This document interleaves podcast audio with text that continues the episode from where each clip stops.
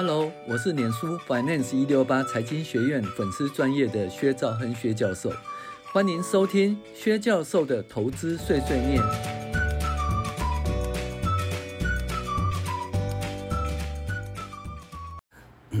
各位网友，大家好，我是薛兆恒薛教授。那欢迎，嗯，大家来听我们二零二三年第二十八周美股回顾与重要经济指标分析。那因为疫情的关系呢，薛教授睽违三年以来再度在安和分院公益演讲哈。那目前七月二十号晚上这个七点到九点哈，是讲如何进行股票投资。那欢迎到华股山安和分院 APP 哦去这个做报名。那本周前言呢，二零二三年第二十八周，因为通膨压力疏解。美股前一周突破四千五百点关卡，收四五零五点四二。当然呢，如果说突破四千八百点关卡的话，就再度往创新高哦走近。那美国目前的景气呢，这个 GDP 成长百分之二还算是不错了哈。那由这个去年低点上涨已经十个月哈。进入牛市的多头的行情，我个人认为 A、B、C 已结束，而且目前进入到一二三四五波段的第三波段的主升段，哈，那这是比较修正。本来我觉得说应该还在第一波，哈，那因为这一波其实还涨了蛮多的，哈，所以我把它修正为是第三波的主升段，哈。那当然呢，因为这个景气还还在持续上涨，哈，那。我也不预期说目前是已经到了第五波了哈，所以我觉得还是多头的第三波主升段。那因为呢，它已经上涨十个月了，那十个月呢，到底多头会不会十个月就就那个怎么讲就结束了哈？那很难讲哦。多头其实都会走得比较久，但是有时候短的时间也会有七个月、八个月就结束了哈，所以又很难讲哈。如果说七个月、八个月结束，现在已经十个月哈，所以那个。也满足了，但是多头其实可能会走好多年哈，所以呢，我个人认为目前多头应该持续在进行哈，而且是第三波的主升段。那接续 IC AI 的热潮，科技股持续上涨。再就是看暑假过后开学是否会带动笔电哈，这个网络反反弹哈，这就是所谓的开学潮了哈。那我们都知道去年没有开学潮哈。所以呢，因为这个在家上课上班啊，呃，笔电啊，还有一些网络的东西呢，其实，在那个过去三年来，他们已经买了蛮多了哈，所以应该是怎么讲，就暂时没有这个笔电跟那个手机哦，网络的需求，这也是导致台湾哦，为什么第一季的。GDP 呢会负成长三个 percent 的原因，因为台湾基本上就是在这一次的 COVID-19，台湾是最大的受益国哈。那连续两三年呢，那个我们的经济呢都相当优秀，这个相当不错，甚至呢超越日本、韩国哈。但是呢，终于呢，呃，在去年呃第三季以后呢，因为这个笔电跟手机的需求就放缓了哈。放缓了，所以我们今年第一季呢，其实我们从去年第四季开始到今年第一季，我们的营收盈利都不是很好，所以呢我们的景气就不是很好。那你会讲说，那不是很好，那可是从去年十月以来，台湾的股价就开始上涨了哈。然后从巴菲特买那个台积电开始哈。那时候开始，台湾进入多头。那你说叫哎，台湾的那个营收跟获利都不好啊？那为什么现在多头？多头的话，那怎么办呢？那基本上有两种情形：第一种就营收跟获利会赶上来；第二个就是，呃，怎么讲？股价在这边盘整，哦，就等着营收获利赶上来，或者说股价下跌啊，这三种都有可能。但是因为这美国是领头羊了哈。所以美国的股市如果好的话，其他的国家的股市要不好也难呐哦。那美国的股市不好的话，其他国家要好其实也是难哦。那目前美国股市看不出说，哎，就涨多哈的情形发生哈，而持续在突破四千五百点关卡。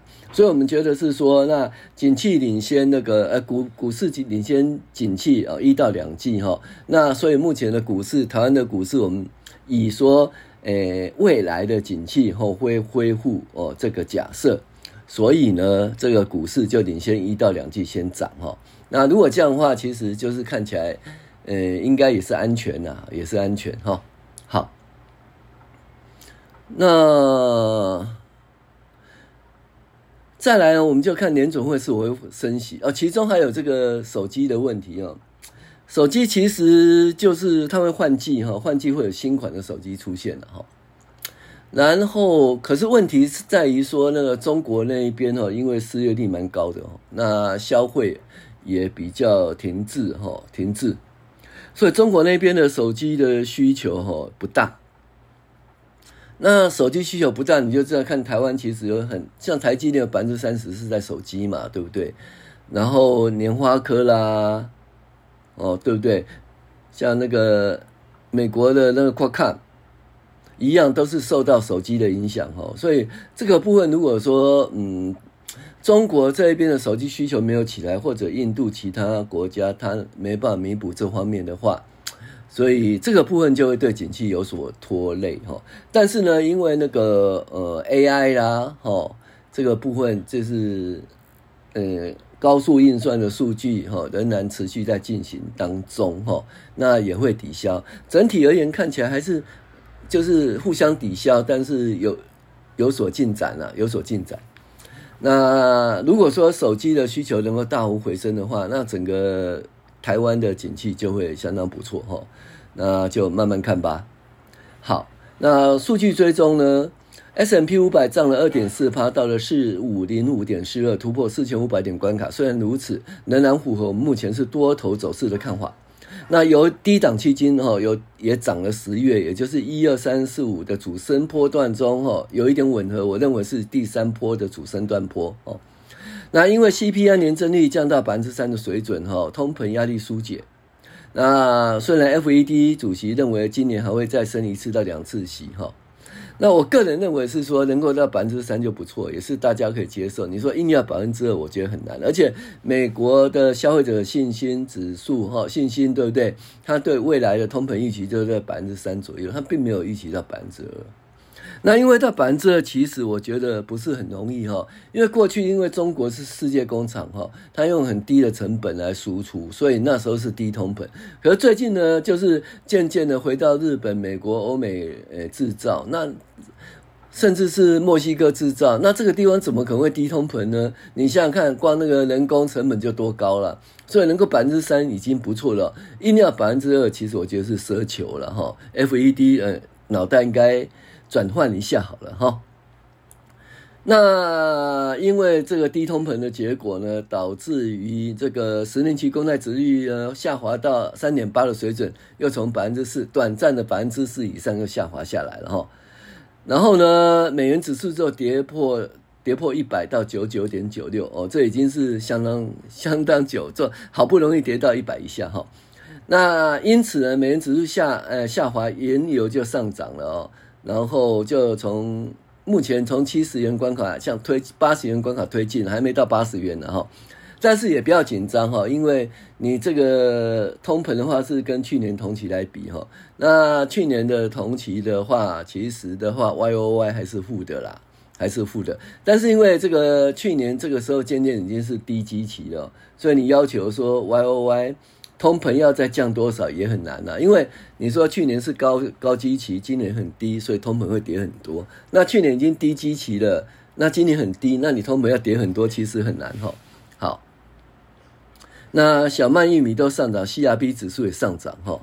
那 YOY 呃怎么讲？因为去年的基期很低，所以 YOY 要大跌的几率不大哈。那通膨的增幅大概就在百分之三附近，哈，就是要大，要在大幅压下去也不容易了。好，股价指数的部分，S&P 五百七月十四号指的一周哦，四五零五点四二，比上周四三九三点九五涨幅二点四个 percent，突破四千五百点大关。好，上周十年期公债殖利率呢，由一周前的四点零五跌到三点八一九，跌破百分之四的关卡，跌幅百分之五点七。油价因为那个。怎么样？美元指数下跌，所以油价上涨。西德州七十五点二七，布兰特七十九点六三，哦，都涨了大概一点八七到二点一二 percent。那目前呢是向八十元迈进，虽然如此呢，比一年前仍然跌了六点零一啊。小麦价格呢，这个涨到六百六十，涨一点二七。玉米涨到五一四点二五，涨三点六五，就一其实就慢慢涨了，但是比去年同期还是跌了。哦，那黄金呢涨到一九五五，美元指数跌到九九点九六，哈，跌破一百元关卡，比去年同期跌了百分之八，哈。那因此，因为美元指数下跌，所以那个食物啦、粮食啦，还有那个呃油价上涨，其实以美元计价也是正常，哈。本周 CRB 指数由上周二六四点四六涨到二七零点七九，涨幅二点三九，一个月来涨了四点零二。其实这个一个月来涨幅不小，但是一年还是跌了零点九二哈。所以我们看起来就大概通膨在百分之三附近，其实遇到瓶颈哈，要往下压其实还蛮难的哈。大概就这样子，但百分之三也是大家可以接受的一个长期的水准哈。财经讯息呢，这个 CPI 年增率达到二零一二零二一年三月以来最低哈。达到百分之三，通膨压力趋缓，预期 FED 仍然会升息一次到两次，然后暂缓升息观望。那随着 AI 升温，各国政府开始对 AI 的管控进行讨论。啊，美中对自己地缘政治仍然持续哈，然后至少呃目前对话有对话，而且较较少超枪呃擦枪走火的机会哈。好，通膨及升息方面呢，继五月份小幅上涨零点一以后呢。这个呃，美国六月份消费者物价指数年增百分之三哦，涨幅创那个二零二一年三月新低。然后呢，美国联总会在七月二十五号到七月二十六号会召开会议哦，到底会不会升息？我们预期今年还会再升息一次到两次了哈、那。Jeffrey 指出，如果未来几个月经济数据，包括七月二十八号的就业成本数据以及八月份公布的就业跟通膨数据，按过去几个月的 CPI 数据说，看到它的速度放缓，哈，那么的话，七月份升息可能是本轮紧缩周期的最后一次喽，就是变成是一次到两次，哈。那目前就是有人开始讲说只会升一次了，哈。然后呢？白宫首席经济顾问呢，布兰德纳，他认为说，美国的景气呢复苏稳固，哦，通膨利率下跌，这就是什么东西？这就是金发美女行情哈。他这样的归功于拜登的经济政策啊，明年要选举了哈，所以明年要选举，所以美国股市要大跌，诶，大跌很难。那景气要很衰退，其实也很难的哦。所以这个部分呢，我目前还是以多头看之哈。那加拿大宣布升息一码到百分之五，美国的六月份 PPI 降到零点一，哦，联准会七月二十五号、二十六号会开会，那预期会升息一次，而且是今年的最后一次升息，哦，那中国 CPI 回落到零，PPI 进一步下降，凸显中国需求疲缓，哦，美国耶伦表示不排除美国经济衰退的可能性，同时研判美国通膨仍然过高，这叶伦这个。好奇怪哈，不过他讲话是在 CPI 公布以前，CPI 公布以后他没讲话哈。人工智慧晶片，人工呃 AI 全呃全面来袭，触角到各个领域。白宫将要向参议院报告哦，可能要准备立法保障。那 OECD 呢，就是经济合作发展组织警告，那有四分之一。四分之一的职位可能会被人工呃 AI 啊所取代，那其实也会有新的那个工作机会出现的哈。那欧盟呢，以五百八十七票对十票通过欧盟晶片法案哦，希望在在欧洲生产能够到百分之二十，它干单呢。对不对？美国美国都不敢说有百分之二十的，欧盟有百分之二十，都跑到你家。可是实际上呢，现在基本上以美国跟日本哈比较多，欧盟这边还比较少，甚至有一些要到印度去。好，美中对峙以地缘政治哈，那就叶伦结束了访问，那其实就是他讲说，呃，竞争而不脱钩，哦，就是竞争而不脱钩是这个，那。美国积极推动哈，在没有安全供应链哦，没有中国的安全供应链，那很多跨国企业都开始远离中国。呃，美中持续交流对话，国务卿布林肯哦，这个又在跟中国外长见面。那肖兹政府公布中国战策，有意调整出口管制哈、哦。美国能源总署表示说，石石诶石油需求将创造历史新高哦，所以呢，他觉得说，哎，股价哎，那个油价还可能会上涨，就对了。好，那市况及个股财报的部分，因为持续的 AI 浪潮。科技股股价大涨，第一周的财报周也不错。第一周财报周不错，现在开始就是财报周、财报季喽。所以，我们看未来，看今年第二季财报季的表现，那这股价会上下波动。因为财报季就是说，哎，财报不错，股价上涨；财报不好，就股价下跌哈。所以，开始进入到这个怎么讲？呃，颠簸的路况的情形会大好大坏，随着财报的状况。但是第一周表现不错，那。高盛近来公布二十档 AI 受惠股，微软、Alphabet、亚马逊、辉达、台积电哦入列。那 Meta 呢？就 FB 啊，它这个上升，因为它的应用程式 Thread 上线才五天，用户突破一亿大关哦，它真的是很会，呃，怎么讲？它这有一点取代 Twitter，所以马斯克很不爽，要跟他打架就对了哦。好。二手车零售厂商啊，Carvana 啊，这个飙涨十六点三七，这二手车现在又不错了哈。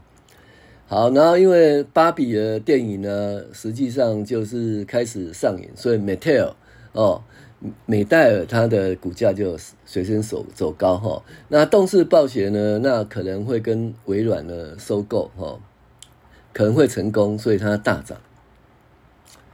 那云端企业管理软体商 Salesforce，那晋阳三点九三哦，他是觉得说哦，该公司引入 AI 后，七月份首次涨价哦，那新的定价八月生效。那上一次呢，因为财报不佳，所以呢 Salesforce 股价大跌哦。那最近又走了，呃，登上 AI 的浪潮哈，那股价又上来了。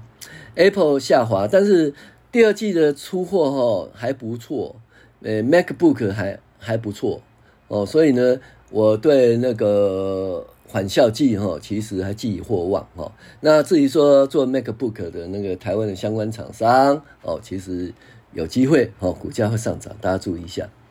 呃，生物医疗就狂飙哈，那就是辉达投资五千万美元，然后做那个生物医疗的 AI 模型哦，有助于药物的发现。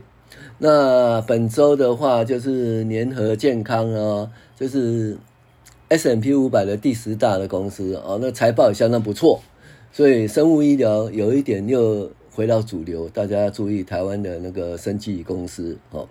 NVIDIA 走升三点五三哦，ARM 正要与 NVIDIA 谈判哦，向 NVIDIA 进入其潜在股东哦，然后。博通啊，Avago 上涨百分之零点九哦。美国晶片自爆博通周三获得欧盟反联盟批准，那收购 VMware。百事可乐和达美呢，诶，股价这个双双收低，可是它财报其实都还好哦，那就是股价收低了。嗯，特斯拉涨了零点八二。那特斯拉、马斯拉要要成立一家 AI 的公司，要跟那个怎么样？要跟 ChatGPT 拼了哈。那 Google 母公司 Alphabet，它这个也是因为 AI 的状况而大涨，所以都是 AI AI。哦，那 Meta 呢，也也上涨，反正 Thread 最近又是什么 Meta Platform 发表人工智慧模型的商业商业版本，哦，又上涨。NVIDIA 上涨，既然是 AI AI，NVIDIA 就上涨了哈。然后再叫富国银行，哦，富国银行的财报不错，然后美国大通的财报不错，花旗银行财报不错，OK，那微软上涨，哈，也是因为微 AI 的关系，所以在 AI AI AI 目前还是在 AI 的浪潮，哈，好，那重要经济指标分析，本周美国重要经济指数据呢，基本上是通膨趋缓，那不论 CPI、PPI 及进出口物价都是趋缓。消费者信心指数不错，但是对于通膨的预期到了百分之三就打住了哦，并不预期会达到百分之二。好，那批发年增率呢，目前就是就是负的，呃，月增率是负的了，那就是它的存货就慢慢减少了。CPI 年增率百分之三，相当不错，前值是百分之四，降下来哈。那大概到这个位置啦，说要到百分之二，其实还蛮难的哈。那初领失业就是二三点七万，那前值二四点九，所以就还是二三多哈，还没到三十就不用紧张，啊，景气还相当不错。PPI 年增率零点一啊，前值零点九，所以相当不错哈。那进出口物价指数也都下跌。那密西根大学消费者信心指数呢，到了六十五点五，前值六十四点四，所以还相当不错。整个信消费者信心怎么来呢？不管就是不错就对了。好，我是薛兆亨薛教授，谢谢您的收听。